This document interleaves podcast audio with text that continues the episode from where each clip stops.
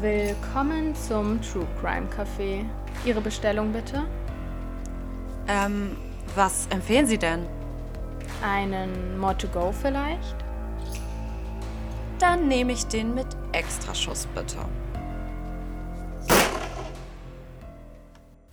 Hallo, willkommen zur Folge 2 beim More to Go. Ich bin Arabella. Und ich bin Saskia. Hey. Sehr schön. Genau, wir haben uns jetzt wieder zusammengefunden. Diesmal virtuell. Letztes Mal saßen wir noch zusammen bei Saskia auf der Couch. Diesmal trennen uns leider fast 500 Kilometer. Aber ich hoffe, dass es diesmal keine Komplikation mit der Audioaufnahme schon mal geben wird. Denn wir haben auch gehört, dass da nicht immer alles so glatt lief. Ja, also wir sind auch noch im Lernen. Wir haben uns einfach random irgendwelche Mikros äh, geholt, die gute Bewertungen hatten und versuchen jetzt unser Bestes. Aber wir schwören, wir, wir lernen dazu und wir hoffen, es wird mal zu mal irgendwie besser. Ja. Jetzt hoffen wir, dass wir überhaupt aufnehmen. Let's be honest. Ja, das stimmt schon. Aber falls ihr es hört, dann wisst ihr ja, dass wir erfolgreich waren. genau. Ja, ähm, wir wollen heute, ich hatte es ja letztes Mal schon so ein bisschen angekündigt, wir wollen heute mit einem kleinen Spielchen starten. so richtig creepy. Wollen wir ein Spiel zusammen spielen, Arabella? Unbedingt, Saskia. okay. Ähm, also wir haben uns überlegt, ähm, ein kleines True Crime Quiz zu machen. Und zwar haben wir dafür uns möglicherweise was Kleines auf Amazon bestellt, so ein kleines Spiel. Wir hoffen, dass man das überhaupt darf. illegal, irgendwie verbreiten wir jetzt irgendein Spiel. Nee, also wir machen das natürlich alles super bedacht. Und ähm, das sind kleine Kärtchen, wo True Crime-Fälle draufstehen. Und da wird erstmal die Geschichte sozusagen so ein bisschen erläutert von dem Fall. Und dann gibt es Möglichkeiten, die man auswählen kann, ähm, warum sich der Fall so zugetragen hat. Ähm, und ich werde Arabella jetzt, oder uns beiden, ich kenne den Fall auch noch nicht, diese Geschichte vorlesen. Dann gibt es drei Möglichkeiten und wir müssen aussuchen, welche am sinnvollsten ist. Okay, los geht es. Exciting! Die Geschichte heißt Die einzige Spur. Nach monatelanger Verhandlungen unter Aufgebot aller verfügbaren Kräfte gelangt es der Hallenser Volkspolizei am 17. November 1981, einen Kindesmörder zu überführen. Er hatte seinen Opfer in Papier gewickelt und in einem Reisekoffer aus dem fahrenden Zug geworfen. Welche Ermittlungsmethode kam unter anderem zum Einsatz? Also A. Die Verwanzung aller Neufabrikate von Reisekoffern mhm. ist ein A. B wäre die Durchsicht von handschriftlichen Pkw-Bestellungen. Und C. Die Überwachung sämtlicher Fahrgäste der Strecke Halle-Leipzig. Gut. Bella guckt mich so an. Ähm, also die Verwanzung aller Neufabrikate von Reisekoffern kann ich mir nicht vorstellen. Also wie die soll denn nicht. Als wenn Koffer verwandt werden, vor allem in Deutschland, nee. Ja, also keine Ahnung, hätten sie jetzt gesagt, dass man einfach rückverfolgt hat, quasi wer alles diesen bestimmten Koffer gekauft hat, weißt du? Das finde mhm. ich wäre schlau gewesen. Detektiv Bella hätte das getan. ähm, mein Instinkt sagt jetzt C, ähm, willst du es nochmal vorlesen? Genau, also C wäre die Überwachung sämtlicher Fahrgäste der Strecke Halle-Leipzig. Das finde ich ist auch eigentlich so eine sinnvolle Sache. Das würde man wahrscheinlich eh machen. Erstmal gucken, ja, wer in der Bahn eben. war. Ne? Und Weil das mit dem PKW, das habe ich mhm. irgendwie nicht so richtig verstanden, warum da jetzt der Zusammenhang sein soll. Wahrscheinlich ist dann das, weil es abwegig sein soll. Die Durchsicht Aber von handschriftlichen PKW-Bestellungen. Das finde ich irgendwie, also verstehe Also wann wurde denn da von PKWs geredet, eben in deinem Text? Ja, also hier steht nur, er hatte sein Opfer in Papier gewickelt mhm. und aus einem fahrenden Zug geworfen. Ja, eben. Also ich sehe den Zusammenhang zum PKW persönlich jetzt nicht.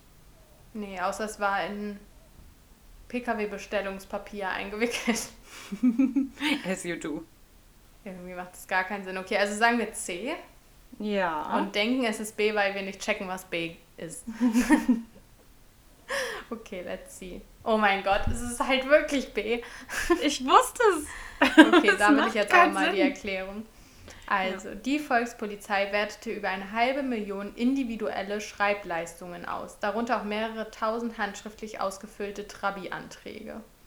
Denn die einzige Spur waren ein paar handschriftliche Buchstaben, halb ausgefüllte Kreuzworträtsel auf dem Zeitungspapier, in das die Leiche eingewickelt war. Die Handschrift wurde allerdings schnell einer Frau zugeordnet, obwohl man nach einem Mann suchte. Schließlich machte man die Inhaberin der Handschrift ausfindig. Der Täter war der Freund ihrer Tochter. Der Fall ging als Kreuzworträtselmörder in die Kriminalgeschichte der DDR ein. Also hatte ich doch aber schon ein bisschen recht, aber irgendwie auch nicht. Und wir haben es ja eh falsch getippt. Oh Mann. Ja, ja okay. aber vielleicht, wenn wir das jetzt ein paar Mal machen, vielleicht werden wir dann noch die Ultra-Detectives. Ja, vielleicht. Ja, aber man muss ja auch erstmal wissen, dass, also, dass B meint, dass da auf dem Papier was stand. Das hat man ja irgendwie, ja, okay. Ja. Gut. Keine Ahnung, ich glaube, das ist einfach so ein bisschen wie Black Stories, weißt du? Ja, wahrscheinlich. Dass es einfach so mega krass abwegig ist und man musste so ein bisschen reinkommen, um da das Feeling für zu kriegen. Aber das sind wahre Verbrechen, das hat sich wirklich so zugetragen. Ja, stimmt. Sehr interessant, mhm. okay. So, jetzt haben wir unser kleines Quiz zum Einstieg gemacht.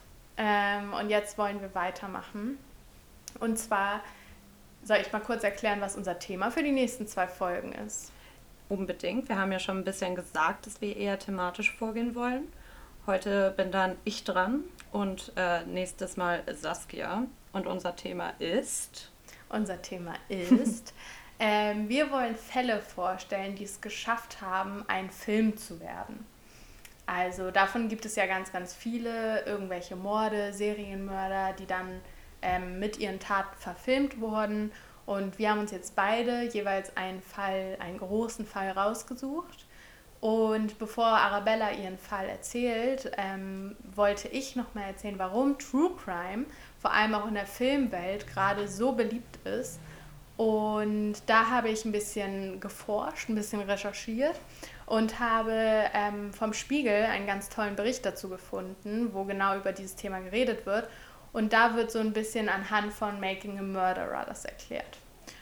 Und da habe ich jetzt fünf Punkte mir rausgesucht, warum ich glaube und auch der Spiegel glaubt, dass True Crime so bekannt ist. Und zuallererst kann man erstmal sagen, Krimi-Themen ziehen immer, weil, jetzt kommt es nämlich, ähm, auch Krimi-Themen und True Crime-Filme gehen eigentlich immer um die typischen Themen, die man in einem Film hat.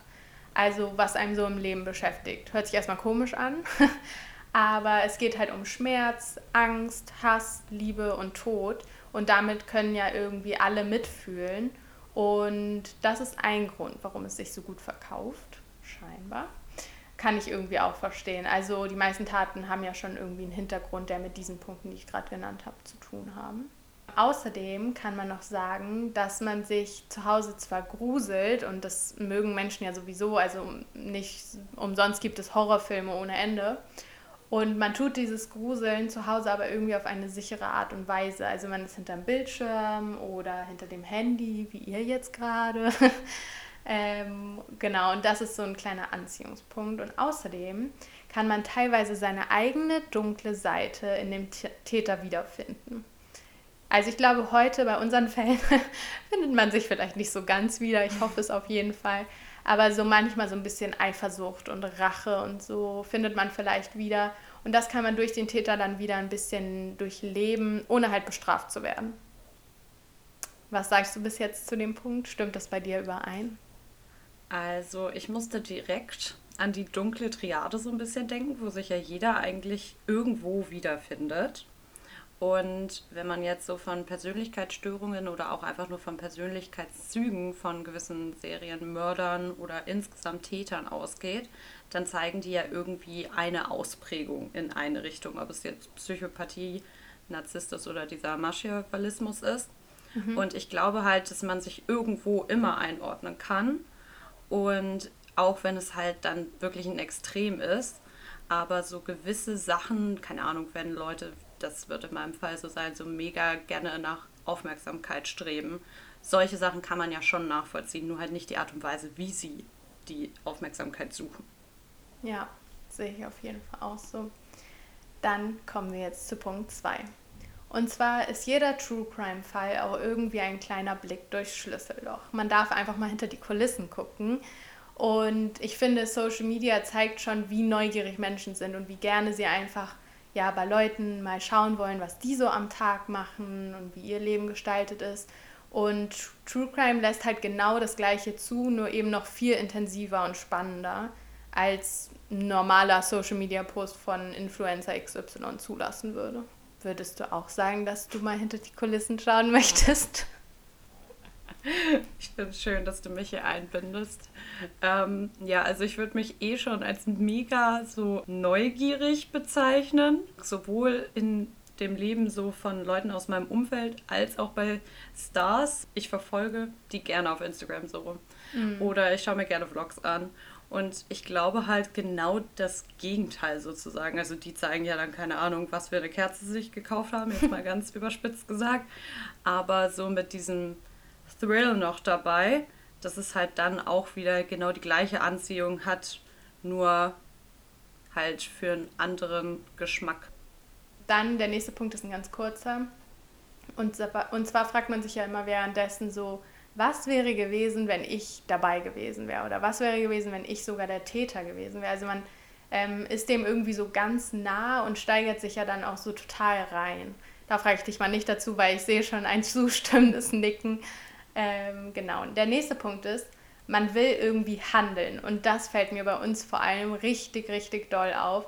Also man will einfach selber Detektiv sein und man verurteilt die Polizei, was die nicht alles falsch gemacht haben und stellt wilde Theorien auf und ähm, damit können wir uns, glaube ich, sehr toll identifizieren, Definitiv. einfach, dass man voll im Fall bei True Crime drin ist. Außerdem gibt es ja auch noch die Möglichkeit, im Gegensatz zu fiktionalen Fällen, dass man danach selber noch weiter recherchiert. Also der Film ist nicht einfach vorbei, du kannst halt noch recherchieren, oh, gibt es dazu noch Interviews, kann ich dazu noch auf Reddit irgendwelche verrückten Theorien lesen. Ähm, von daher ist das, das ist, glaube ich, so richtig ein ganz, ganz großer Punkt, warum True Crime und auch True Crime Filme so interessant sind.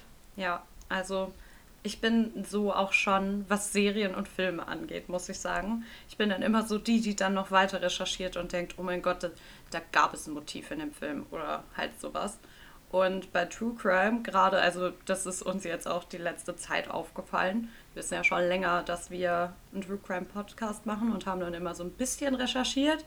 Und wie oft ich mich schon in irgendwelchen dunklen Foren verloren habe. Einfach weil ich es so interessant finde, da noch die zehnte Verschwörungstheorie zu lesen. Ähm, da sind halt einfach keine Grenzen gesetzt.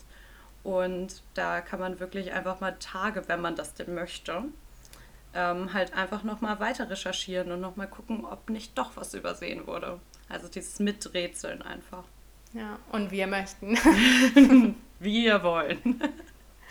okay, und der vorletzte Punkt ist, dass ähm, gerade True Crime Filme einfach eine super Mischung aus Doku, also einfach nur dem Erklären und Darstellen von Fakten sozusagen sind, und fiktionalen Elementen. Also es wird dann noch gruselige, gruselige Musik untergespielt. Es wird einfach ein bisschen durch ein paar Filmperspektiven, also Kameraperspektiven und ein paar andere Tricks einfach spannender gemacht. Und das wird unterlegt, was eh schon gerade passiert. Also einem werden so ein paar Gefühle auch vorgeschrieben. Und das finde ich auch ganz krass bei ähm, True Crime-Filmen sozusagen, im Gegensatz zu einfach nur Dokus zum Beispiel. Und mein eigenes Fazit ist einfach, dass man zuletzt auch einfach zugeben muss, dass das Leben einfach die besten Filme und in dem Fall Kriminalfälle gibt. Also wenn man sich mal anguckt, was wir jetzt schon für Fälle uns angehört haben, was wir schon recherchiert haben, was jetzt heute und morgen kommen oder heute und wann auch immer kommen wird, ähm, dann finde ich, das kann einfach sich keiner ausdenken. Das passiert in Reality, leider, aber es, also ich glaube nicht, dass sich das jemand ausdenken könnte. Ist jetzt so meine Vermutung, aber es gibt auch krasse Filme, die ausgedacht sind. Das stimmt schon, aber ich finde insgesamt, wenn du bei einem Film siehst, so basierend auf einer wahren Geschichte, dann bist du direkt noch mehr intrigued irgendwie und möchtest halt wissen, worum es geht. Und das sind auch meistens so die Geschichten, wo du dir so denkst, ach du Scheiße. Das stimmt. Ja. Sonst kann man danach so abschalten, so, okay, da ist irgendein Freak dahinter, der sich mhm. das ausgedacht hat. Und bei True Crime Filmen ist es so, oh mein Gott, das ist halt wirklich passiert. Ja. Ja. Ganz genau. Willst du mal erzählen, was bei dir wirklich passiert ist? Die Überleitung. Ich bin begeistert. Genau. Saskia, lehn dich zurück, nimm dir einen Kaffee. It's gonna be a wild ride. Ich habe wirklich die letzten Tage fast durchgehend an diesem Fall recherchiert, obwohl ich davor schon wirklich viel darüber wusste. Aber es ist einfach endlos. Vielleicht habt ihr schon den Folgentitel entnommen, um wen es hier heute geht.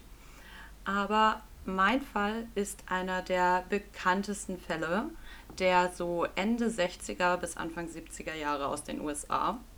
Um genau zu sein, hat sich das Ganze in Kalifornien, also in der Bay Area von San Francisco, zugetragen. Einmal ganz kurz so eine zeitliche Einordnung, weil es nicht ganz irrelevant ist. Zu der Zeit war auch Manson aktiv mit seinem Mord in Hollywood an Sharon Tate und jetzt so spezifisch auf San Francisco bezogen, hat auch der Night Stalker sowie der Golden State Killer dort ähm, ihr Unwesen, sein Unwesen getrieben. Vielleicht machen wir zu einigen von denen irgendwann nochmal eine Folge. Aber auf jeden Fall hatte die Polizei da alle Hände voll zu tun. Davor gab es so den Begriff Serienmörder auch noch gar nicht so richtig. Also so Serientäter war eigentlich noch nicht so bekannt der Masse. Und deswegen kam dann irgendwie so Schlag auf Schlag ganz viele zum Vorschein. Und dann eben auch meiner. Es handelt sich nämlich um den Zodiac Killer, so hat er sich selbst benannt. Und der ist vor allem für seinen Wunsch nach Aufmerksamkeit, wie ich ja eben schon angesprochen hatte, bekannt geworden. Nach eigener Aussage hat er 37 Menschen getötet. Das oh. ist krass. ähm, bestätigt sind davon allerdings nur wirklich fünf Tote und zwei Verletzte. Er hat auch gesagt, dass er vieles wie ein Unfall hat aussehen lassen. Deswegen kann man nicht so richtig klar zuordnen, ob die Person wirklich von ihm umgebracht wurde oder es nur ein Zufall war. So. Deswegen gibt es nur fünf Bestätigte. Und äh, wie Saskia zumindest schon weiß, sind eigentlich mit meine Lieblingsfälle Cold Cases. Saskia ist da gar kein Fan von. Nee, ich kann das einfach überhaupt nicht haben, kein Ende zur Geschichte zu haben. Beziehungsweise dieses Rumrätseln, so ist ganz schön. Für mich sind am besten die Cold Cases, die dann irgendwann gelöst werden. Also die nicht für immer cold ja. bleiben. Da weiß man nicht, ob sich vielleicht doch noch was tut in nächster Zeit. Mhm. Aber ja, ich liebe Cold Cases wiederum, weil genau dieses, was ich halt schon meinte, mit den tagelang auf Reddit irgendwo rumscrollen, ich finde das so cool. Ich, also ich blühe da richtig auf. ähm, es gibt einfach so viele Theorien und da mitzurätseln, das ist einfach sehr spaßig und genau das machen wir auch heute. Im ersten Teil geht es so ein bisschen eher um halt die Verbrechen des Zodiac, wie ist er überhaupt zu seinem Namen gekommen, warum kann ich jetzt sagen, dass er gesagt hat, dass es 37 Tote gibt, wenn er nicht gefasst wurde, solche Sachen. Und dann in dem letzten Teil kommt der Teil, wo ich für brenne, nämlich die Tätertheorien. Okay, soll ich einfach mal durchstarten? Starte durch. Okay, wir gehen direkt ins Eingemachte. Und zwar machen wir eine Zeitreise in das Jahr 1968. Dort suchte nämlich der Zodiac Killer seine ersten beiden Opfer am 20.12. Also wir haben eine schöne Vorweihnachtszeit und begleiten jetzt sozusagen die beiden Highschool-Schüler Betty Lou Jensen und David Faraday. Die beiden sind jeweils 16 und 17 Jahre alt und wollen zusammen auf ihr erstes Date an diesem Abend gehen. Der Plan ist, dass sie erstmal gemütlich was essen gehen und danach zusammen auf ein Weihnachtskonzert an der Schule.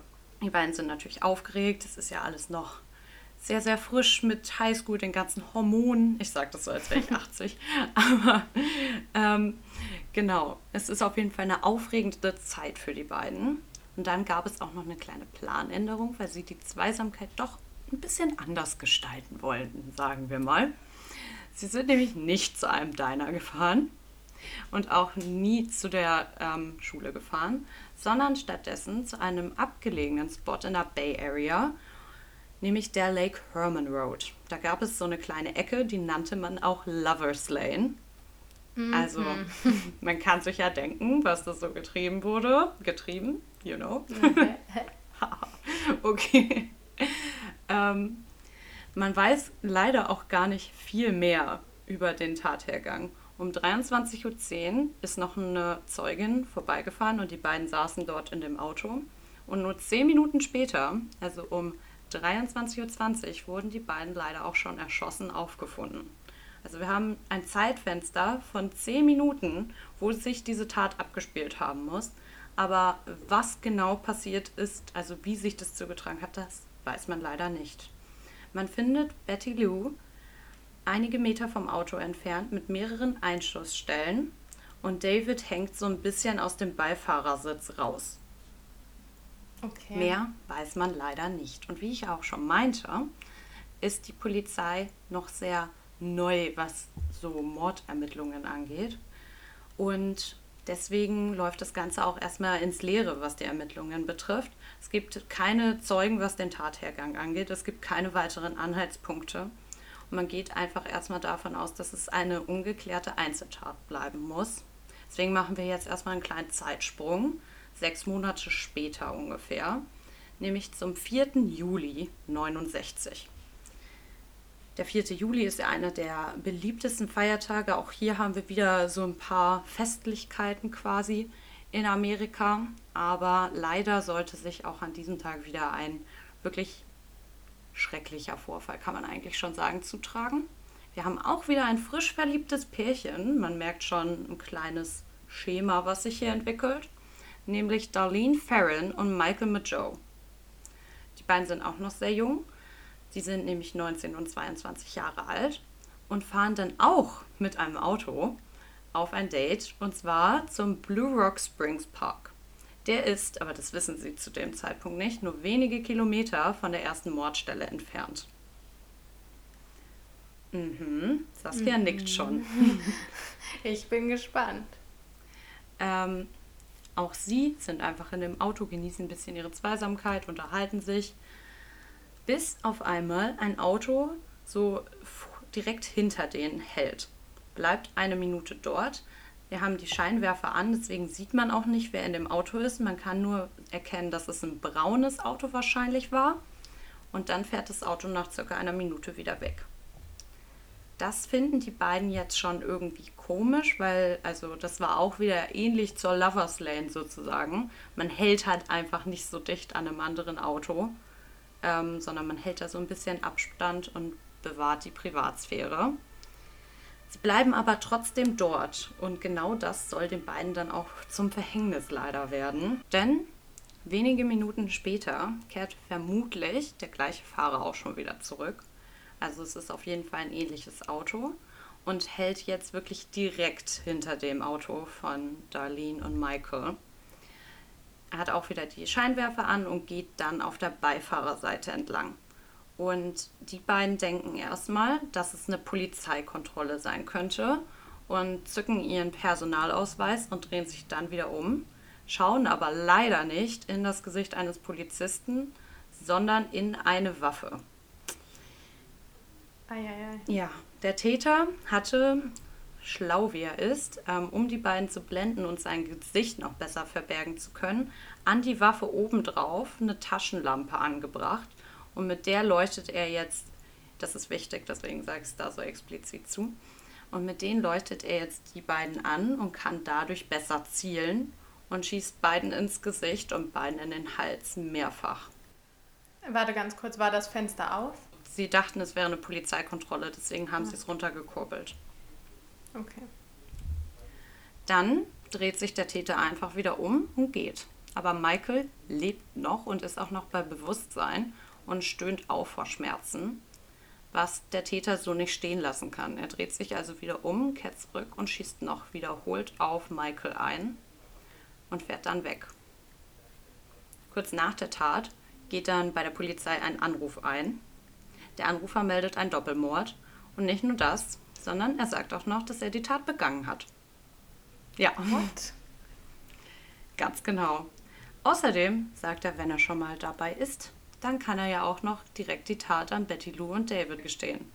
Er gesteht also nicht nur einen Doppelmord, sondern direkt zwei. Und ich habe mir da auch wieder Interviews angeguckt und anscheinend, das fand ich richtig creepy, hat er einfach so als letzte Worte des Anrufs gesagt, and I did it. Und dann legt er auf. Oh Gott, ich fand das so schlimm. Oh, wie du das gerade gesagt hast, ey, das war überhaupt nicht ASMR, das war einfach nur ekelhaft. Ein bisschen gruseliges Feeling wollte ich hier verbreiten. Also, ich werde euch alle umbringen. Ja, genau. More to come. Okay, also stell dir mal vor, das war ja jetzt sehr realitätsnah hier offensichtlich. ähm, du wärst einfach diese Person da bei der Polizei gewesen. Die hatten gar keine Erfahrung, was Mordermittlungen angeht. Und dann kommt da jetzt hier Schlag auf Schlag, kommt hier jetzt was rein. Also wurde der Anruf, das konnte man damals schon, zurückverfolgt. Und zwar zu einer Telefonzelle, die auch nur 500 Meter von dem Elternhaus von Derlin entfernt war. Die Eltern haben dann später ausgesagt, nachdem sie quasi erfahren haben, was ihrer Tochter widerfahren ist, dass in der Mordnacht, damals wussten sie noch nicht, dass ähm, Darlene ermordet wurde, eine unbekannte Person angerufen hat und einfach nur laut in den Hörer geatmet habe. Oh Gott, das ist wie im Horrorfilm. It is. oh no. Also, falls man es noch nicht herausgehört hat, Darlene hat die Tat leider nicht überlebt. Sie ist ein paar Tage später im Krankenhaus an den Wunden verstorben. Ganz kurz, obwohl sie ins Gesicht geschossen wurde, also ihr, ihr ins Gesicht geschossen mhm. wurde, dass man das überhaupt überlebt? Man hat halt kein äh, Gehirnareal getroffen, was wichtig war sozusagen. Also sie war entstellt, aber sie war halt noch am Leben. Das kann man sich gar nicht vorstellen, dass man da irgendwie auch nur eine Sekunde überlebt. Ja, das ist echt krass. Und Michael, das war auch sozusagen die gute Sache, warum ich jetzt überhaupt irgendwas davon berichten konnte, der überlebt nämlich mehrere Stoßwunden ins Gesicht und in die Halsregion und kann deswegen eine grobe Täterbeschreibung auch noch abgeben. Der, ja, also er hat überlebt, aber er hatte schon schwerwiegende Folgen. Seine eine ähm, Gesichtshälfte war gelähmt und er ist dann auch ich glaube, Ende der 80er oder Anfang der 90er an einem Herzinfarkt gestorben und ist logischerweise nie so richtig darüber hinweggekommen. Ja. Er sagt jetzt allerdings, dass der Mann wahrscheinlich in einem braunen Auto angefahren kam, braune, lockige Haare hatte, zwischen 25 und 30 Jahre alt war, um die 85 Kilo wog und auch ca. 1,75 Meter groß war. Das ist halt wirklich leider nur eine grobe Täterbeschreibung. Also so sehen ja wirklich viele Männer aus, muss man sagen. In einem Idealfall hätte man jetzt irgendwie ein Tattoo oder irgendwie eine auffällige Narbe oder so halt bei der Beschreibung gehabt. Aber leider ist unser Zodiac einer von vielen, der sich auch schnell mal in der Masse verschwinden lassen kann. Wir haben jetzt also drei Tote, einen Schwerverletzten. Und bevor ich jetzt erzähle, wie der Zodiac sein nächstes Opfer aufgesucht hat, müssen wir ja irgendwie noch mal klären, wie er überhaupt zu seinem Namen kam. Denn der Zodiac hat sich den Namen einfach mal selber verpasst. Ähm, der Killer war vermutlich ziemlich narzisstisch und dachte sich, dass er mehr Aufmerksamkeit als nur die der Polizei haben möchte. Stattdessen wollte er auch noch ganz Amerika einfach mal in Angst und Schrecken versetzen. Deswegen hat er am 1. August, also circa drei Wochen nach der Tat an Darlene und Michael, einfach mal ein paar Zeitungen angeschrieben, nämlich die drei größten San Franciscos. Ich habe mir die Briefe durchgelesen und was nicht nur mir aufgefallen ist, sondern auch der Polizei, ist, dass da wirklich ziemlich viele Rechtschreibfehler drin sind. Und äh, ich sage das jetzt so explizit, weil nicht, weil ich ein Grammatik-Nazi bin, auch das ist wahr, aber. Ich wollte gerade sagen, auch das. ähm, sondern weil man dadurch eine Aussage über das Privatleben des Zodiacs treffen kann. Also es gibt jetzt zwei Möglichkeiten. Entweder er war wirklich einfach ein bisschen ungebildet und vermutlich aus einer niedrigeren sozialen Schicht, oder, wovon man tendenziell eher ausgeht, dass er die mit Absicht eingebaut hat, die Rechtschreibfehler, damit er man nicht zurückverfolgen kann, welchen Bildungsstand er hat. So, was steht jetzt in den Briefen und was machen die Redaktionen damit? Also da stand auch wirklich einfach nur immer auf den Umschlägen stand einfach nur Rush to Editor. Also bitte an den Redakteur abgeben so. Einfach mal nett adressiert. Zuerst möchte Zodiac ähm, natürlich klarstellen, dass es auch wirklich er ist. Deswegen gibt er Hinweise, die nur der Täter und die Polizei wissen können. Er sagt also, mit welcher Patrone er geschossen hat, wie die Leichen positioniert waren. Und genau durch solche Sachen ist halt schnell klar, es muss der Täter sein. Außerdem schickt Zodiac, und dafür wird er auch noch in die Geschichte sozusagen eingehen, auch wenn es jetzt nicht positiv ist, wie es jetzt formuliert war, schickt er Rätsel, jeweils ein Drittel an die Zeitungen. Und zwar sind es einfach so ganz lange Symbolaneinanderreihungen, das nennt man Kryptogramme, die kann man dekodieren zu einem Satz. Also es sind ganz viele Symbole und die kannst du äh, Buchstaben zuordnen. Und dann, mhm. wenn du es halt entkodierst, dann ergibt sich ein Text. Okay, aber das irgendwie lässt ja schon darauf schließen, dass er vielleicht gar nicht so blöd ist. Eben. Deswegen geht man auch eher von dem anderen Part aus, dass er halt verstecken wollte, von welchem Bildungsstand er war. Also schickt er allen drei Zeitungen einen Teil dieses Rätsels und fordert, dass bis zum Freitag, oder wie er es immer schön nannte, bis Fry, sollte sein Rätsel gedruckt werden. Und wenn das nicht so passieren würde, dann würde er das ganze Wochenende nutzen, um noch mehrere zehn Menschen zu töten. Und deswegen möge man bitte seinen Wunsch befolgen. Jetzt steht die Zeitung vor einem Dilemma. Also einerseits wollen sie natürlich keine Panik schüren und deswegen nachgeben. Aber andererseits wollen sie natürlich auch nicht dafür verantwortlich gemacht werden, dass vielleicht zehn Leute umgebracht werden, wenn sie es nicht tun. Außerdem, und das ist dann auch sozusagen der Grund, warum sie sich dafür entscheiden und das veröffentlichen, was Zodiac ihnen schickt, hatten sie noch den wirtschaftlichen Aspekt ein bisschen im Hintergrund. Und das finde ich eigentlich voll traurig, aber sie haben sich halt wirklich dann kurz geschlossen und dachten sich, ja, damit machen wir richtig gute Schlagzeilen. Und ja, aber es ist ja, ist ja ständig so, dass irgendwelche ja. schlechten Nachrichten einfach dafür ausgenutzt werden, dass es Klicks heutzutage gibt oder so. Ganz genau. Damals in den 60ern war es halt einfach auch schon so. Und deswegen veröffentlichten dann die Zeitungen auch diese Kryptogramme.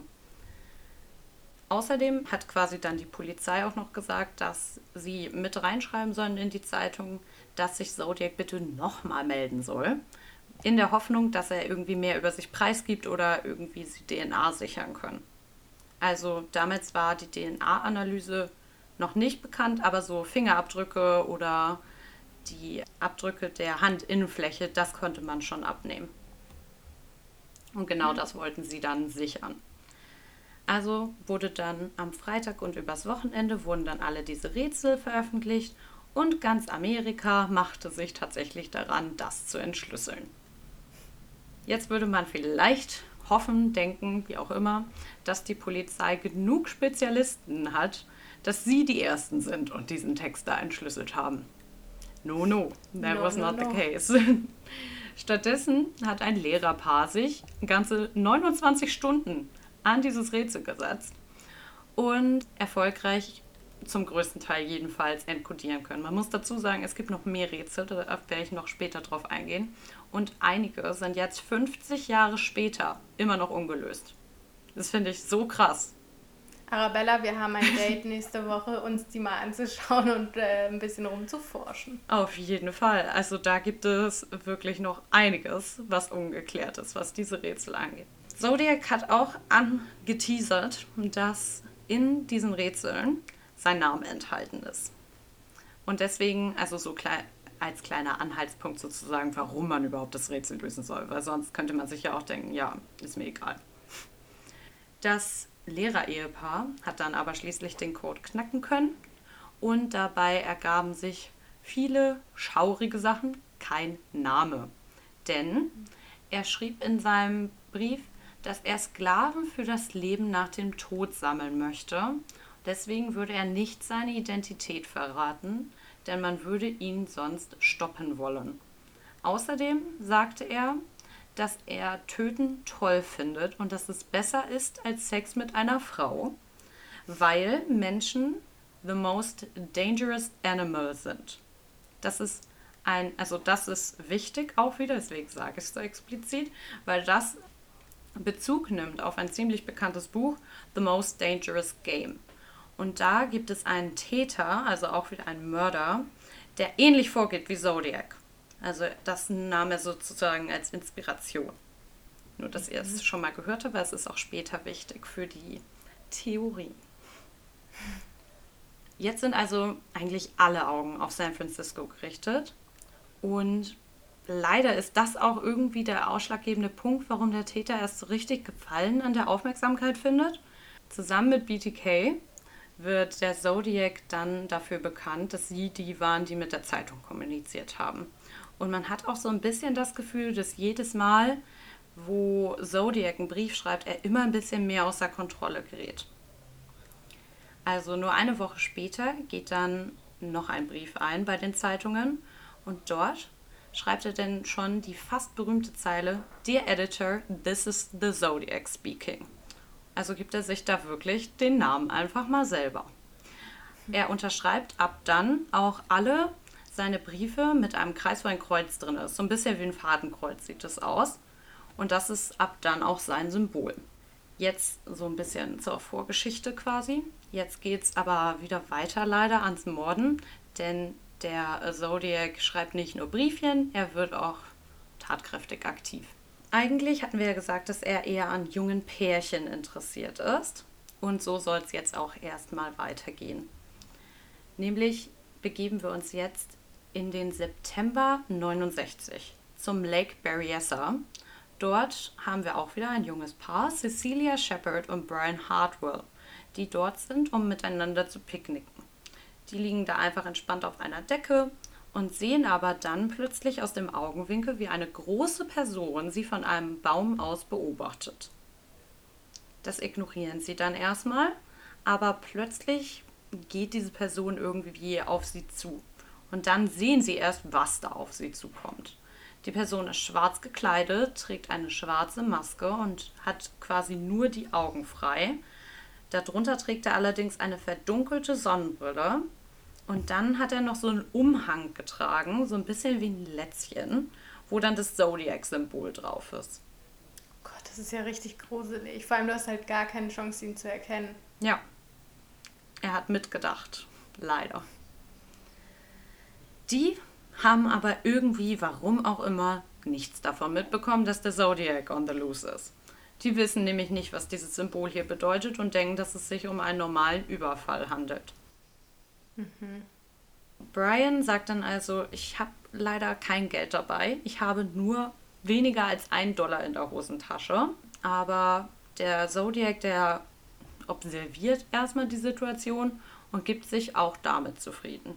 Er fügt dann erstmal dazu, dass es stimmt, dass er Geld haben möchte und die Autoschlüssel, weil er aus einem Gefängnis entflohen sei und einen der Aufseher dort umgebracht haben soll.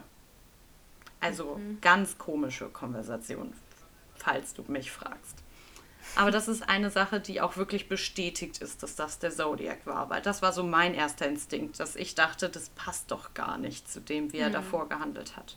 Also nimmt er jetzt den Geldbeutel, wo kein Geld drin ist, an sich, nimmt die Schlüssel an sich und legt dann beiden Fesseln vor und zwingt sie, sich gegenseitig zu fesseln an den Händen.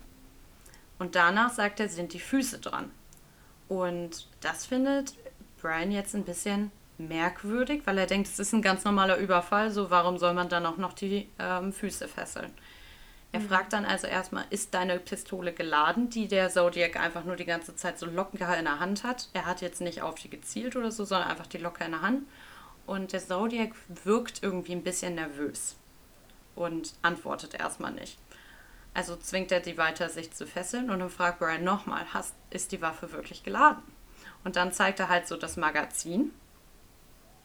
Und dann weiß er, okay, vielleicht sollte ich doch mitmachen, wie der Zodiac mir das sagt, also wie der Täter für ihn sozusagen das sagt. So sind dann beide gefesselt, auch wenn beide das natürlich mega auch, also nicht nur, dass sie Angst haben, sondern sie finden es auch einfach komisch, wie das gerade hier abläuft. Mhm. Und aus dem Nichts, wenn sie denken, dass er jetzt geht, zückt er ein Messer und sticht von hinten zuerst auf Michael ein, während Cecilia geknebelt sozusagen neben ihm liegt und nichts machen kann. Also über zehn Einstichwunden kriegt er, weil er einfach von hinten wiederholt auf ihn eingestochen wird. Cecilia schreit natürlich um Hilfe, aber der See ist relativ abgelegen. Da sind nur ein paar Fischerboote, aber so weit weg, dass sie davon nichts mitbekommen. Und danach ist auch leider Cecilia an der Reihe und erleidet ähm, neun Stichwunden. Auch Cecilia wird das leider nicht überleben und wird noch im Krankenhaus sterben. Brian wiederum überlebt die Tat. Das ist auch irgendwie komisch, dass eine Person bis auf den ersten Fall bis jetzt immer überlebt hat. Also Komisch. Ich frage mich, ob er das auch mit Absicht gemacht hat, aber ich glaube eigentlich nicht. Das ist, glaube ich, tatsächlich eher Zufall, aber ja, es ist komisch, definitiv. Jetzt könnte sich der Zodiac natürlich schnell aus dem Staub machen. Das hat ja schon irgendwie lange Zeit gekostet, wenn man da so tut, als würde man einen Überfall begehen. Aber er nimmt sich noch Zeit und ritzt in die Autotür des Opfers rein, sein Zodiac-Symbol, dann das Morddatum von dem ersten Paar, das Morddatum von dem zweiten Paar, das heutige Datum und dann schreibt er noch dahinter mit dem Messer. Oh Gott, das ist irgendwie voll satanistisch. Also wirkt das so auf mich mit diesem Zeichen und ja und Zodiac steht ja auch für Sternzeichen, also für Tierzeichen mhm. sozusagen. Was das alles sein kann, da gibt es unendlich viele Theorien. Es gibt auf jeden Fall keine klare Antwort. Aber ja, es ist auf jeden Fall komisch. Er ruft auch wieder bei der Polizei an, weil er glaubt, die Polizei kriegt es vielleicht nicht ohne ihn hin, keine Ahnung. Jedenfalls meldet er wieder einen Doppelmord und man kann auch wieder den Anruf zurückverfolgen. Und da gibt es jetzt so ein bisschen geteilte Meinungen. Ich habe beides gelesen. Einige sagen, dass sie dann sofort zu der Telefonzelle gefahren sind, wo sie den Anruf hergeortet haben und dass der Hörer sogar noch abgenommen war und sie ihn sozusagen gerade verpasst haben. Und einige sagen einfach nur, dass es halt zurückverfolgt wurde, aber da niemand mehr war. Also einige behaupten auf jeden Fall, dass es da eine, eine knappe Sache war. Und wir sind ja jetzt bei diesem See gewesen. Weißt du, in welchem County sich das zugetragen hat, Saskia? Das hat nämlich einen Bezug zu deinem ersten Fall. In Napa? Ganz genau. Stimmt, ich hatte aber bei meiner Recherche, hatte ich dich doch schon gefragt, so sag mal, der Zodiac Killer, hat der nicht auch in Napa irgendwas gemacht? Weil ich schon wusste, dass du den Fall recherchieren willst. Ganz genau. Das hat sich dort zugetragen und der Polizist Ken Narlow vom Napa County Department wird dann auch dem Fall zugewiesen und wird bis zu seinem Ruhestand leider vergeblich an diesem Fall arbeiten. Dann geht es auch schon weiter. Wir haben ja jetzt ein bisschen erörtert, dass seine bevorzugte Handschrift, also Handschrift sind immer Dinge, die man tut, um einem psychologischen Verlangen nachzugehen. Nicht so, wie man das immer verwechselt, also ich verwechsel es auf jeden Fall immer mit dem Modus operandi. Seine Handschrift dementsprechend ist also, dass er eigentlich immer Pärchen umbringt dass er immer mit einer, einer Pistole vorgeht, also keine körperliche Nähe hat, bis auf dieses eine Mal, wo er jetzt schon abgewichen ist. Das ist eine Auffälligkeit. Und dass er dieses Spiel mit der Polizei und mit der Presse, insgesamt mit der Öffentlichkeit, das liebt er, um den Kick zu bekommen. Es gibt jetzt aber, wie man vielleicht schon ein bisschen merkt, einmal jetzt mit dem Messer gibt es wieder eine Abweichung. Nämlich nur zwei Wochen nach seiner letzten Tat also am 11. Oktober, soll der Zodiac Killer wieder zuschlagen.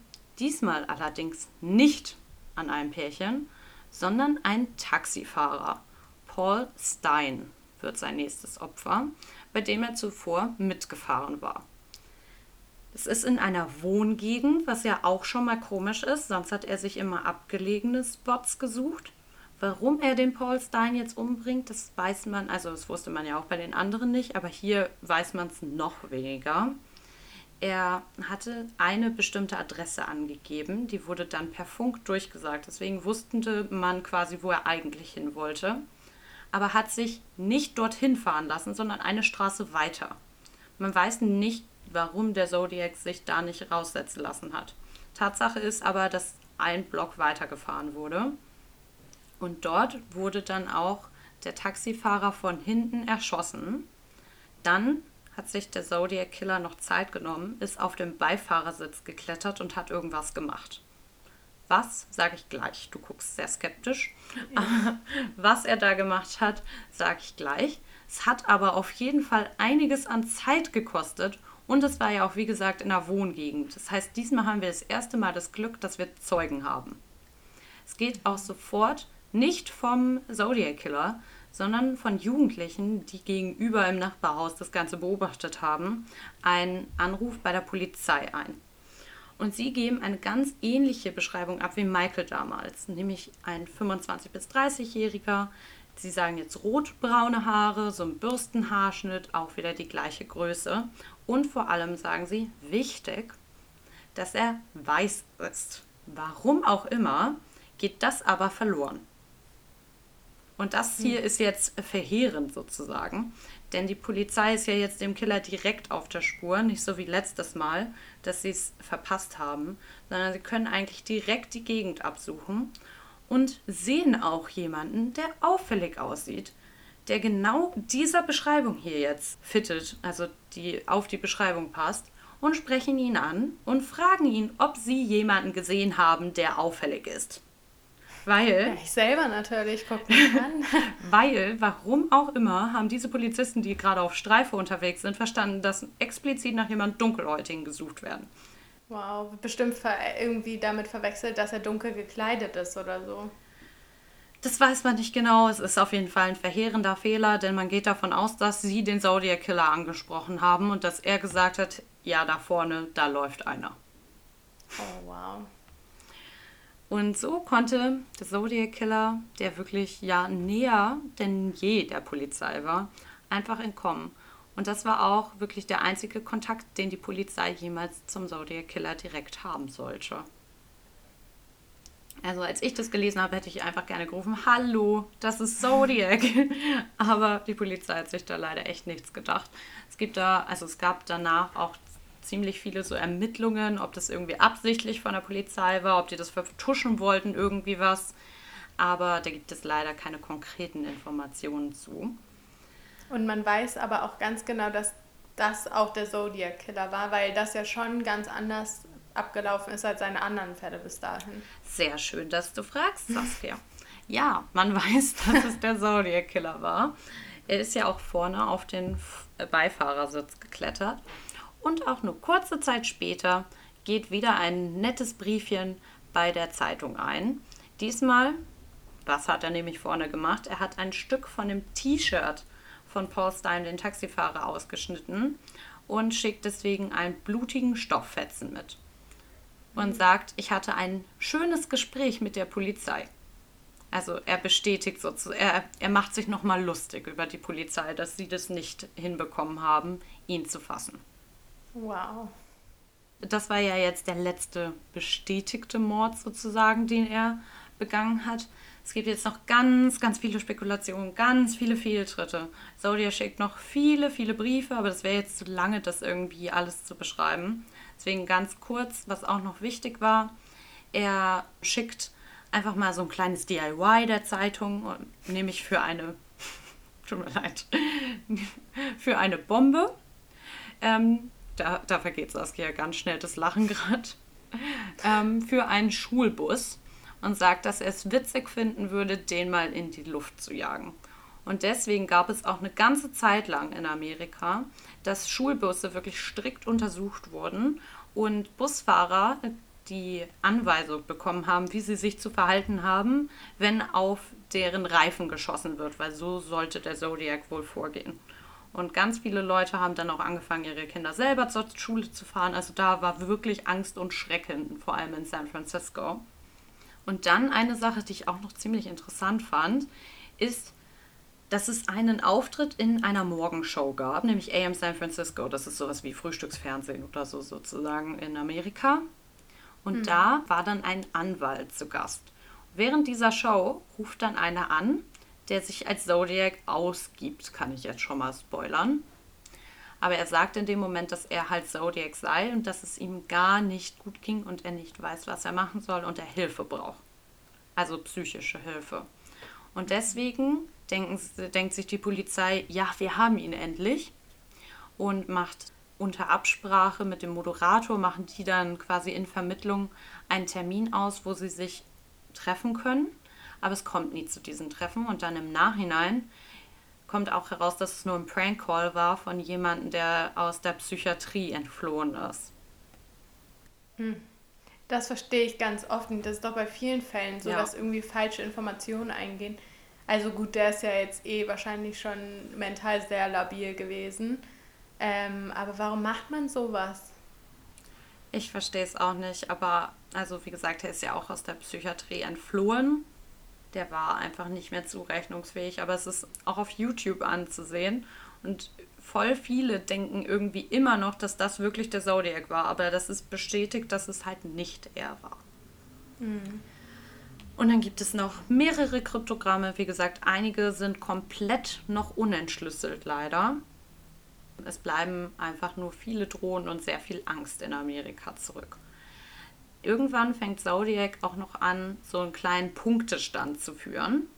Nämlich Zodiac, sagen wir mal 5 und dann das Morddepartment 0. Und so, wie macht er sich eigentlich wieder lustig über die Polizei und dessen Arbeit? Also, eine Sache, die nicht bestätigt ist, aber die auch wieder noch wichtig wird für Spekulationen, wer der Täter sein könnte. Und auch ziemlich wahrscheinlich vielleicht ähm, von ihm begangen war, war eine Entführung, weil es nie zu einem Mord kam, an Kathleen John. Kathleen John ist zu diesem Zeitpunkt, nämlich am 22. März 1970, eine 22-jährige Mutter und fährt auf dem Highway zu ihrer Mutter mit ihrer Tochter auf dem Beifahrersitz, weil damals war das noch mit den Sicherheitsvorkehrungen nicht so wild. Während der Fahrt fährt ihr Auto ziemlich dicht auf und gibt die ganze Zeit eine Lichthupe und hupt halt auch wirklich, sodass sie dann an den Seitenstreifen ranfährt und der Fahrer zu ihr kommt und ihr sagt, dass eines ihrer Reifen locker wäre und dass es so ein bisschen hin und her rutscht, aber dass er es gerne, gerne für sie festziehen könnte. Und sie sagt, oh, danke, junger Mann, bitte machen Sie das doch. Und dann hantiert er halt auch an dem Rad rum und sagt, ja, das ist jetzt alles super, Sie können wieder weiterfahren. Sie fährt dann los und sobald sie losgefahren ist eigentlich, fällt dieser Reifen ab. Also sie kann nicht mehr weiterfahren. Aber wir haben es ja mit einem, mit einem tüchtigen jungen Mann zu tun, der dann anbietet, hilfsbereit wie er ist, sie mitzunehmen. Und ein Stück bis zur nächsten Tankstelle. Und auch da ruft man mental wieder, nein, tu es nicht, steig nicht ein. Aber das macht sie, weil sie sich denkt, ach Mensch, ich muss ja jetzt zur nächsten Tankstelle kommen. Und wer hätte es gedacht? Er hält nicht bei der nächsten Tankstelle, sondern er fährt einfach auf der Autobahn weiter. Zusammen mit ihrer Surprise. Tochter kriegt sie jetzt Angst und fragt, warum er nicht einfach bei der nächsten Tankstelle hält. Und er sagt einfach nur die ganze Zeit, dass es nicht die richtige sei. Also das ist seine Erklärung dafür. Außerdem, mh, keine Ahnung, krallt er sich so an das Lenkrad, ähm, schreibt Kathleen dann später und ist halt einfach mega nervös. Jetzt gibt es da so wieder ein paar widersprüchige Aussagen in einigen Verhörungen oder Vernehmungen sozusagen. Sagt Kathleen dann, dass er ihr gesagt hätte, dass er schon Menschen umgebracht hatte. In einigen fährt sie einfach nur mit ihm mit und ähm, wird nicht rausgelassen. Da gibt es so ein bisschen widersprüchige Aussagen. Sie findet allerdings irgendwann tatsächlich die Möglichkeit, wenn er ein bisschen langsamer fährt, sich einfach aus dem fahrenden Auto mit Baby zu rollen und im Rasen zu verstecken. Es ist dunkel zu der Zeit. Der Mann fährt aber ran wieder auf den Seitenstreifen und fängt an, mit einer Taschenlampe nach ihr zu suchen. Oh Gott. Mit Baby vor allem. Ja, stell dir mal vor, das Baby hätte geweint. Ja, oh ja, stimmt. Und vor allem, dass sie mit Baby überhaupt bei so jemandem mitfährt und oh Gott, oh Gott. Ja. Ja. Sie hat aber Glück, denn das Baby weint nicht und er findet sie auch nicht. Also fährt er irgendwann einfach weg und sie wird dann halt von anderen Passanten gefunden und in Sicherheit gebracht.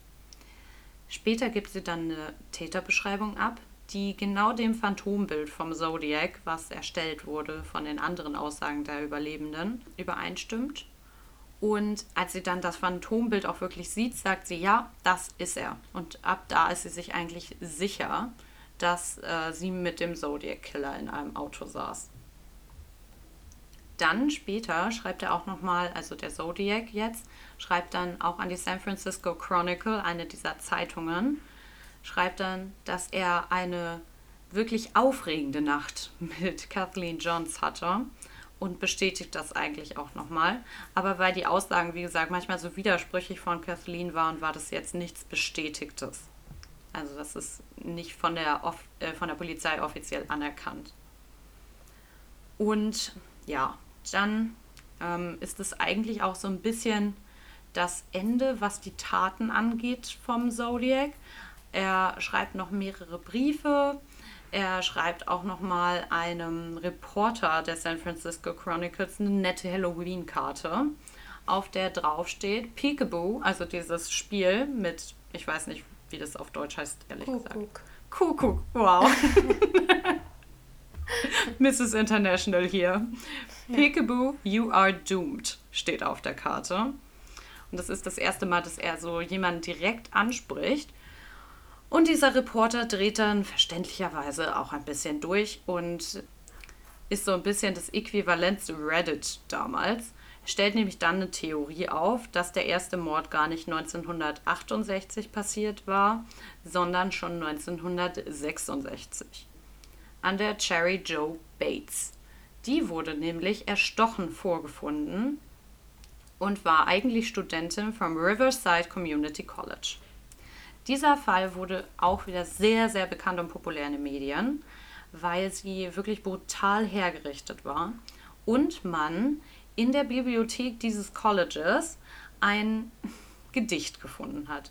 Und dieses Gedicht hatte den Titel Sick of Living Unwilling to Die. Und diese Handschrift ähnelte der von Zodiac einfach wirklich verblüffend stark. Mhm. Also das ist in den Tisch geritzt und man konnte dann die Handschriften sozusagen miteinander vergleichen und man hat gesagt, ja, das ist die vom Zodiac. Und deswegen hat dieser Reporter dann die Theorie aufgestellt, dass der Typ, der das hier geschrieben hat, dass der dann auch Cherry Joe Bates umgebracht hat und dementsprechend dann der Zodiac Killer äh, wurde.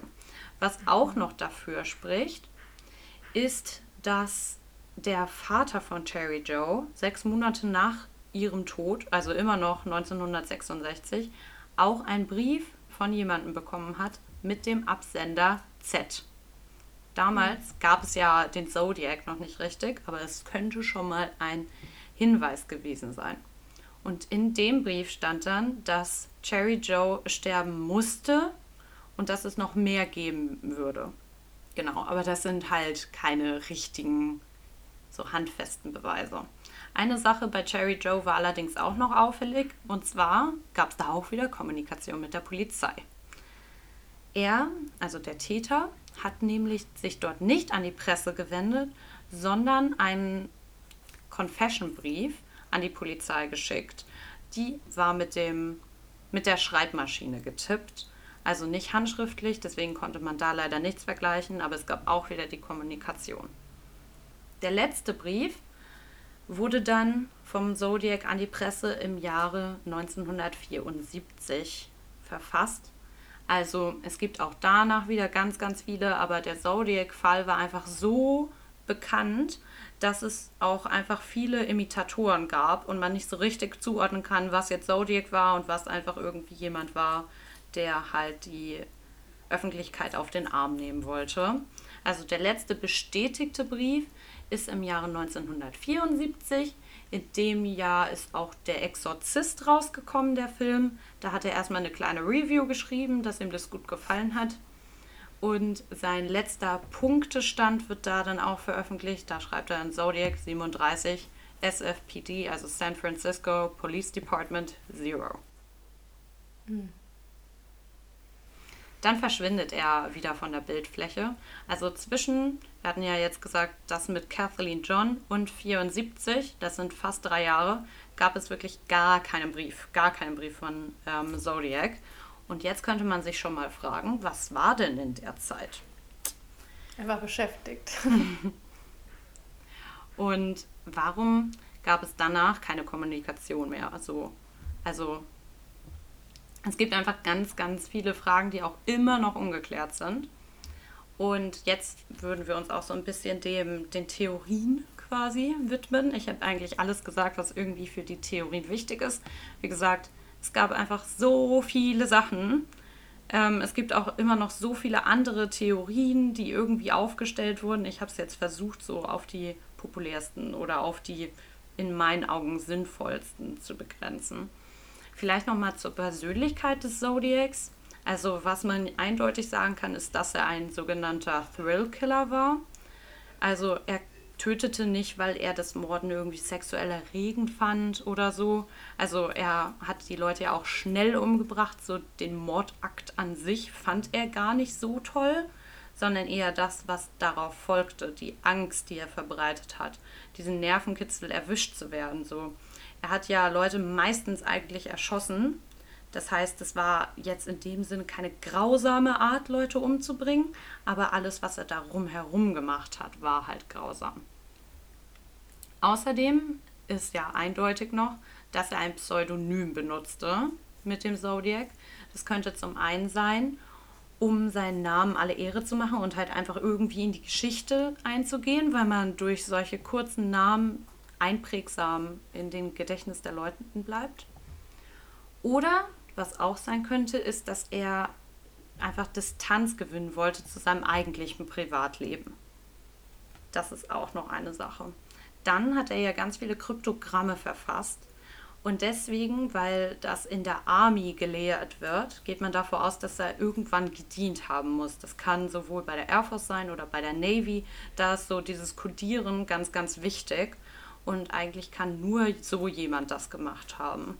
Vor allem, weil die auch so komplex waren. Das kann man nicht einfach nachlesen. So, das muss man schon über einen längeren Zeitraum gemacht haben.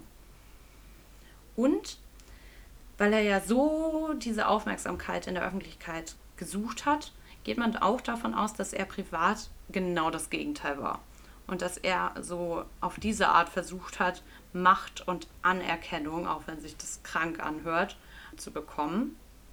Es gibt auch viele Spekulationen, dass die Polizei irgendwie involviert war, weil gerade bei diesem Paul Stein-Mord ja viel schiefgelaufen ist.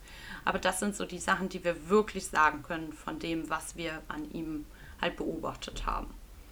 Und jetzt habe ich drei populäre ähm, Tatverdächtige rausgesucht, die wir quasi einmal so ein bisschen durchgehen können und rätseln können, ob wir vielleicht denken, dass wir den Mörder gefasst haben oder ob wir denken, dass es vielleicht jemand ganz anderes ist, was ja theoretisch auch sein kann, dass der wirklich so gut war, dass er ganz vom Radar der Polizei entfernt war. Bist du bereit? Oh ja. Ich, ich habe dich jetzt Ich habe dich jetzt nämlich mit ein paar Infos erschlagen, aber jetzt geht's ins Eingemachte. Mhm. Also, die erste Person, über die wir hier reden müssen, ist Earl Van Best Junior, Saskia. Mhm, wir haben ja schon Junior. gesagt, Juniors sind immer die Töter, äh, die Töter, wow. Die, die, die Mörder. Es gibt dazu auch ein Buch, beziehungsweise seit 2020 auch eine Doku-Serie, The Most Dangerous Animal of All.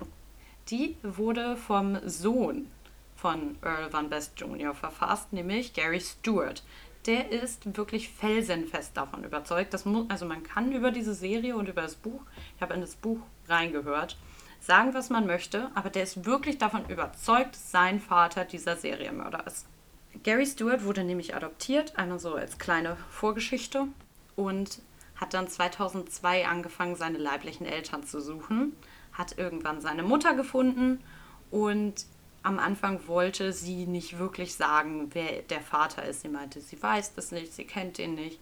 Aber es taten sich dann noch so ein paar andere Sachen auf, worüber man auch eine eigene Folge machen könnte. Das wäre jetzt zu viel. Deswegen sagen wir einfach mal, warum wir jetzt denken könnten, dass Van Best Jr. der Zodiac ist. Das Offensichtlichste ist eigentlich, dass er einfach eine enorme Ähnlichkeit zu dem Phantombild hat. Also mein Plan war eigentlich, dir das zu zeigen. Das muss ich dann nachreichen. Aber es gibt auch wirklich so Überlappungsbilder, ähm, wo man die Skizze sieht und dann ein Bild von ihm. Und das ist wirklich ähnlich. Also das ist etwas, das kann man irgendwie nicht absprechen.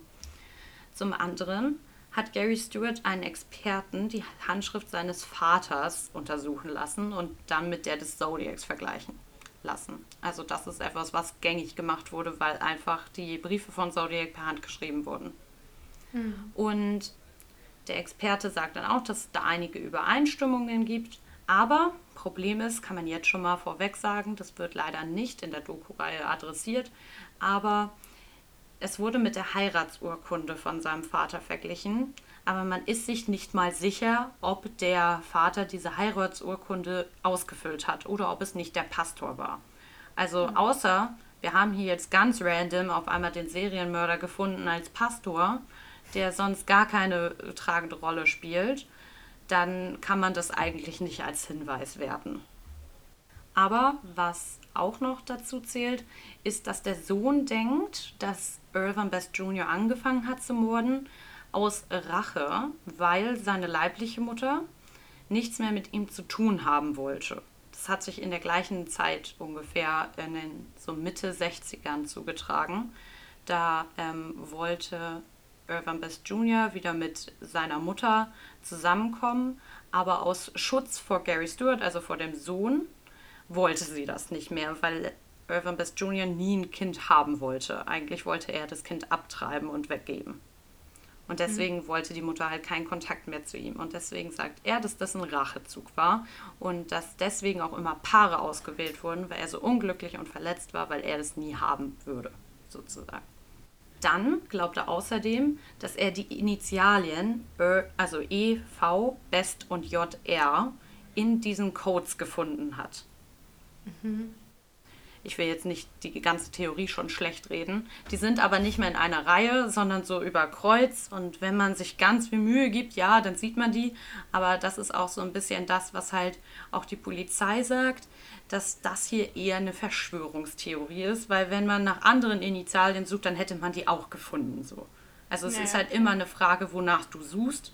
Dann kannst du das da auch drin finden. Eine Sache, die allerdings doch noch recht eindrücklich ist, ähm, ist, dass Van Best auch eine Narbe am Finger hatte. Es wurde nämlich insgesamt ein richtiger Fingerabdruck gefunden, nämlich am Tatort, wo Paul Stein umgebracht wurde, weil er da ja noch am T-Shirt rumgeschnitten hat. Da wurde ein Fingerabdruck gefunden, wo man eine diagonale Narbe über dem rechten Daumen sieht. Und diese Narbe hat Van Best Jr. auch. Das, mhm. Also das ist schon etwas, da kann man für argumentieren, aber an sich hat Gary Stewart auch nie richtig Einsicht in alle Akten von der Polizei erhalten, einfach weil die Polizei das halt als Verschwörungstheorie eingestuft hat. Also die hat das nicht überprüft. Also die hat jetzt nicht zum Beispiel den Fingerabdruck überprüft. Nee. Warum denn nicht? Polizei. Also, ja, Saskia, manchmal ergibt nicht alles einen Sinn. Was aber mehr Sinn ergibt. ist meine zweite Theorie, die ich hier für dich habe.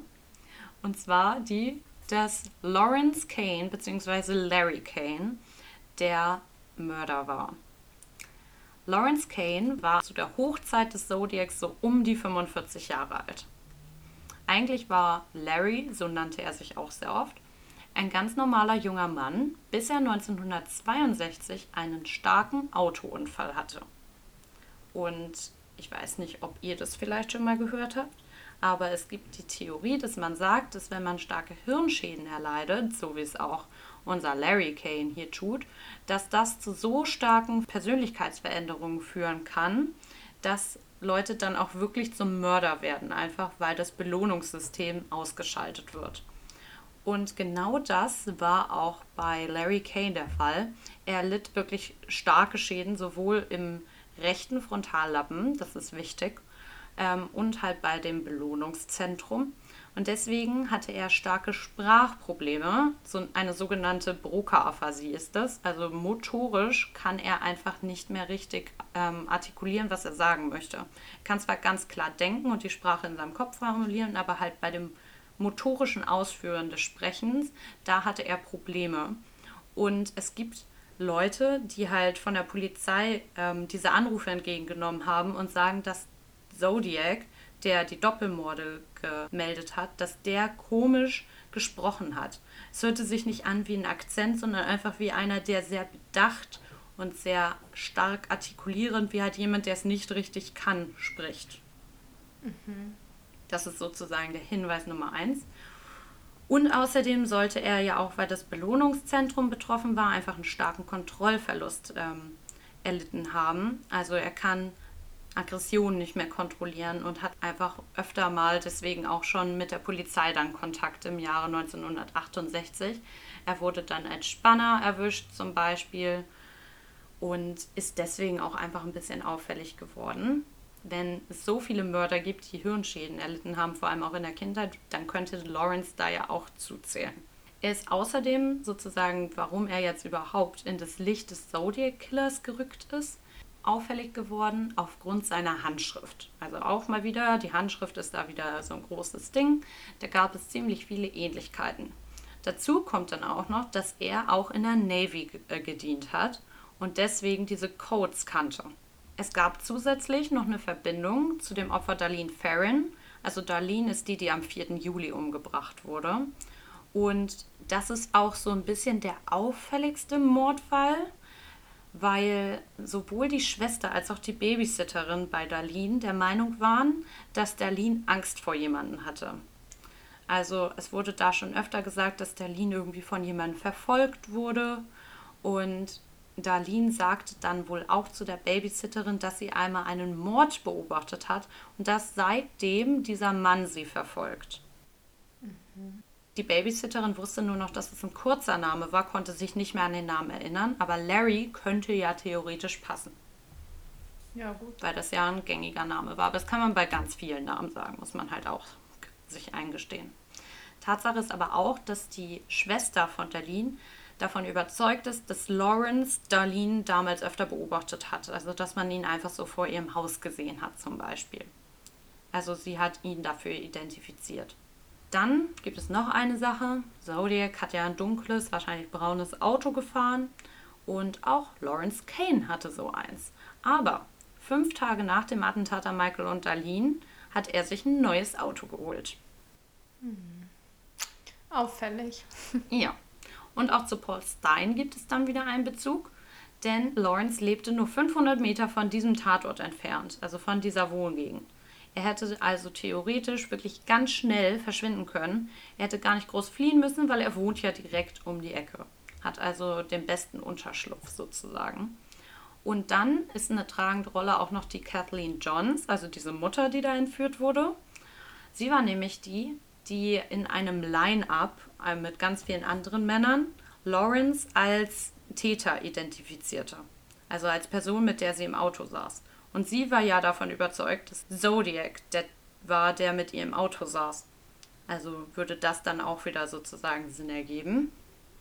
Allerdings ist eine Sache, die dagegen spricht, dass er ja 45 Jahre alt war, während der Zodiac aktiv war und alle Täterbeschreibungen und auch ihre gehen ja von jemandem aus, der eher so 25 bis 30 Jahre alt ist. Deswegen kann man das eigentlich schon wieder ein bisschen abtun. Aber es gibt ja auch noch eine Zeit, wo die Briefe aufhören, von 1971 bis 1974. Und guess what? In der Zeit lebte Lawrence Kane in Las Vegas. Also war gar nicht in San Francisco. Hm. Mhm. Also es gibt jetzt hier noch ganz, ganz viel, was man sagen könnte. Tatsache ist, dass die Polizei das nie als so richtig heiße Spur gesehen hat.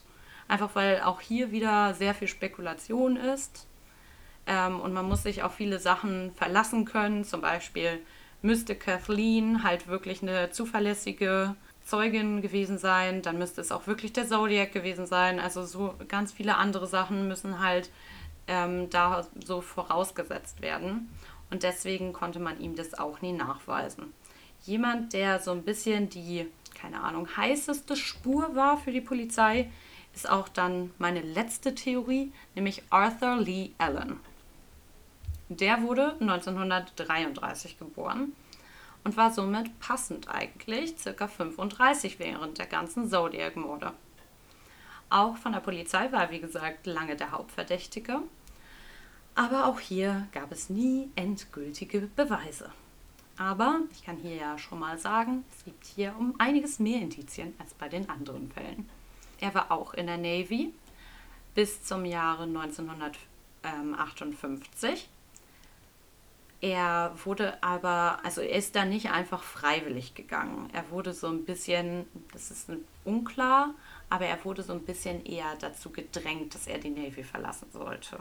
Wie gesagt, es gibt hier ganz, ganz viele Geheimnisse und Intrigen. Außerdem 1968 begannen ja offiziell die Morde von Zodiac und 1968 verlor außerdem Arthur Lee Allen seinen Job als Lehrer. Warum?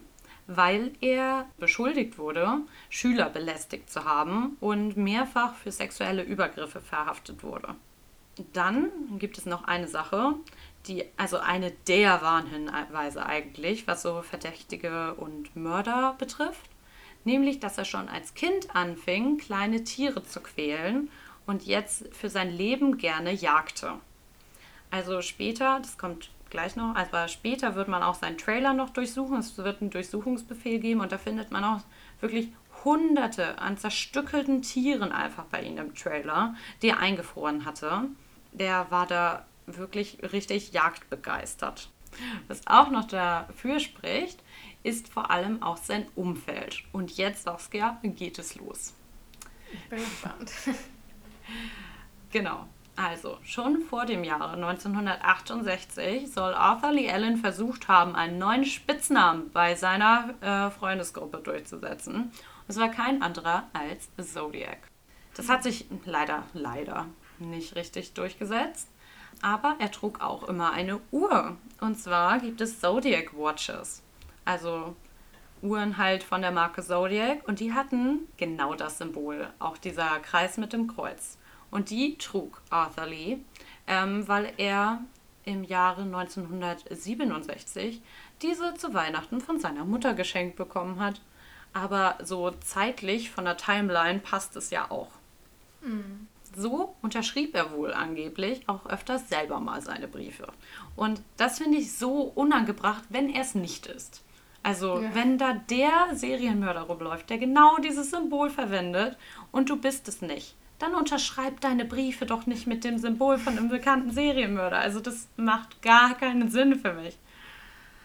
Uff, ist da mein Kommentar zu. Dann haben wir noch eine Sache. Wie gesagt, er ist ein leidenschaftlicher Jäger gewesen und hat sich da auch einen kleinen Trick angeeignet, wie man nämlich besser auf seine Tiere zielt, indem man die Taschenlampe anbringt an die Waffe. Wie wir es ja mhm. auch schon mal gehört haben. Ein rein geografisches Indiz gibt es außerdem noch. Nämlich habe ich ja auch von Cherry Joe Bates erzählt, dieser unbestätigte Fall, der 1966 sich schon zugetragen hat. Und an dem Wochenende, an dem sie umgebracht wurde, war er genau in der gleichen Gegend. Aber sobald die Medien anfingen, von diesem Mordfall zu berichten, hat er seinen einzigen Krankheitstag genommen, den er jemals nehmen sollte, sozusagen, in seiner ganzen Arbeitslaufbahn und ist dann äh, weitergezogen. Also hat sich quasi einfach geografisch dort ähm, der Situation entzogen. Sein Lieblingsbuch war außerdem The Most Dangerous Game, hm. was ja auch schon den Taten von Zodiac ähnelt und auch in den Briefen erwähnt wurde von Zodiac. Und was also nachdem man hier jetzt ganz viele Indizien hat, haben wir aber auch noch ein paar handfestere Beweise, nämlich zwei Stück. Zwei der Opfer haben ihn identifizieren können als Täter. Wir hatten ja Michael mit Joe, der erste, der überlebt hat ähm, am 4. Mhm. Juli.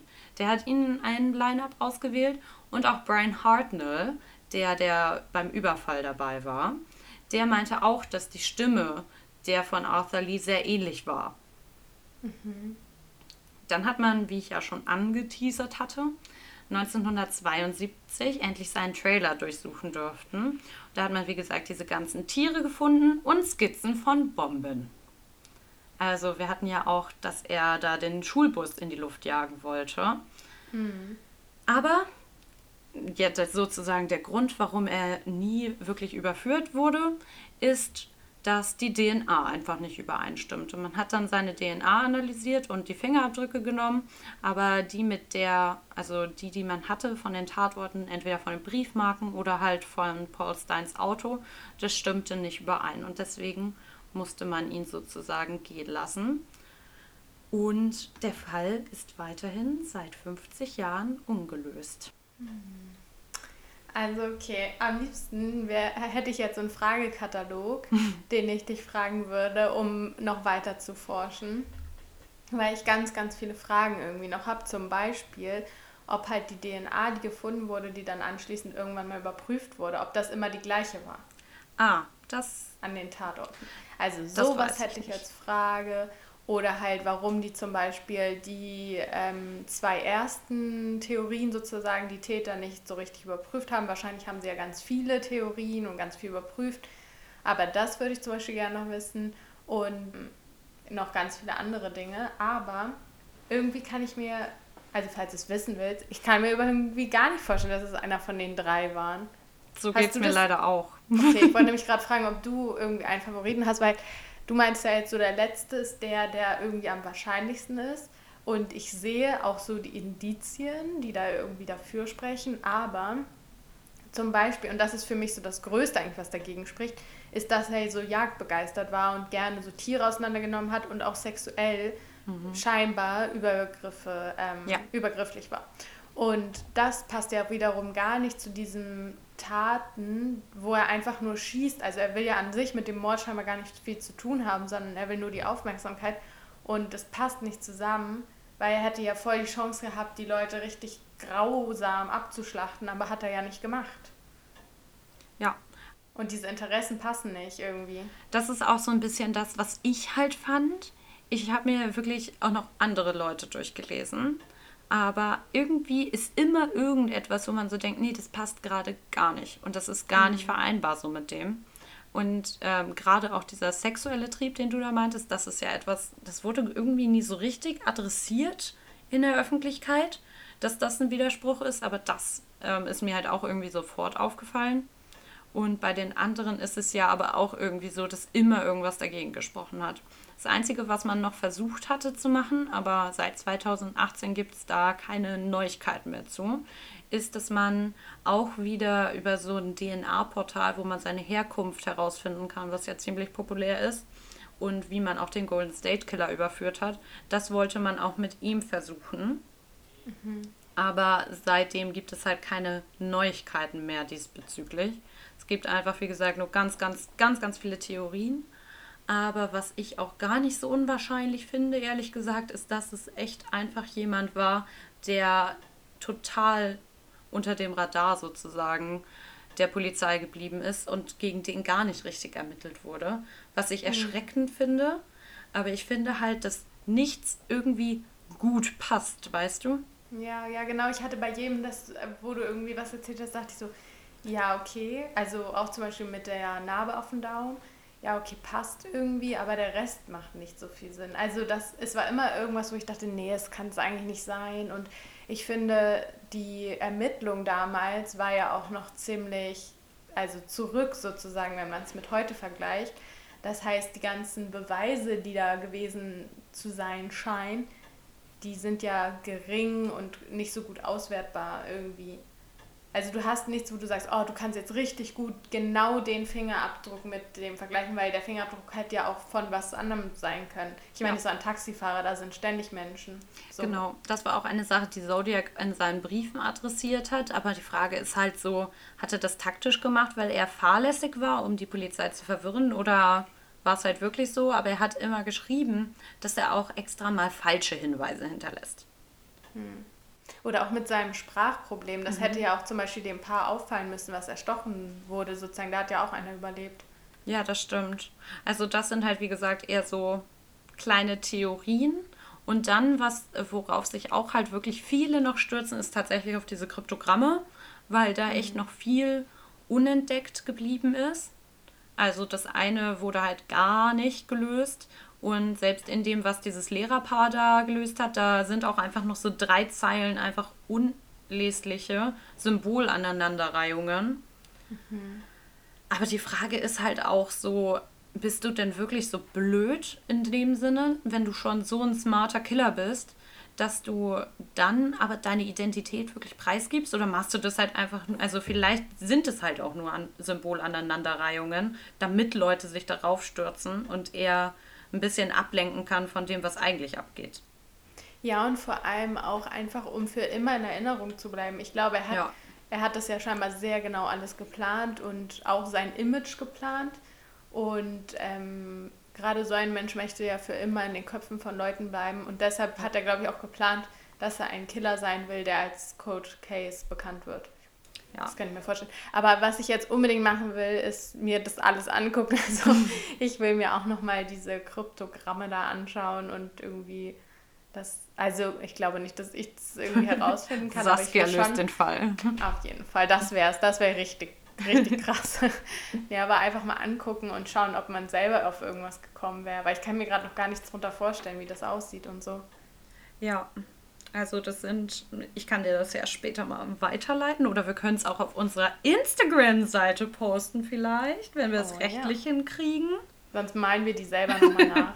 ich mache ein Kryptogramm. genau. Ähm, das ist einfach, also es gibt da so viele Sachen, Saskia. So viele Sachen. Das war die Spitze ja. des Eisbergs. Schön, dass ich in meinem Fall noch voll drin bin und jetzt gefühlt schon einen zweiten mir angucken muss, weil es einfach so interessant ja. ist und ich die, also das sofort lösen möchte. Guck, und deshalb sind Cold Cases scheiße. Jetzt bin ich total hibbelig und will unbedingt wissen, wer das war und werde es niemals herausfinden wahrscheinlich. Aber genau das ist ja auch das Schöne. Hm, ich weiß ja nicht. Aber echt ein krasser Fall irgendwie. Richtig unbefriedigend jetzt. Das stimmt. Ich hoffe, das kommt noch raus. Das wäre top. Das wäre also nur für Saskia. Bitte einfach mal den Fall lösen. Vor allem, der ist wann dann geboren? Circa? Also so um die 30, also 1930 rum. Ja, okay, dann. Hm, also es könnte sein, dass er noch lebt, aber es ist eher unwahrscheinlich. Es ist ziemlich unwahrscheinlich, dass er noch lebt. Wahrscheinlich ist er echt einfach damit davon gekommen. Er ist einfach mit seinem Geheimnis in, in Grab. Ja, das stimmt. Oh, das ist ja noch schlimmer. Ja, okay, dann danke für diesen tollen Fall, der mich jetzt nicht einschlafen lässt. Gerne. Und ich bin sehr gespannt, dir nächstes Mal meinen Fall zu erzählen, weil ich glaube, der wird dich auch nochmal richtig überraschen und der geht nochmal in eine ganz, ganz andere Richtung. Sei gespannt. Ich kann es kaum erwarten und ich hoffe, ihr habt hier auch lauschen können, habt Lust auf mehr bekommen und seid auch wieder dabei, wenn Saskia uns was wirklich Schauriges erzählt. Und zwar nächste Woche bei More to Go. More to Go. Tschüss.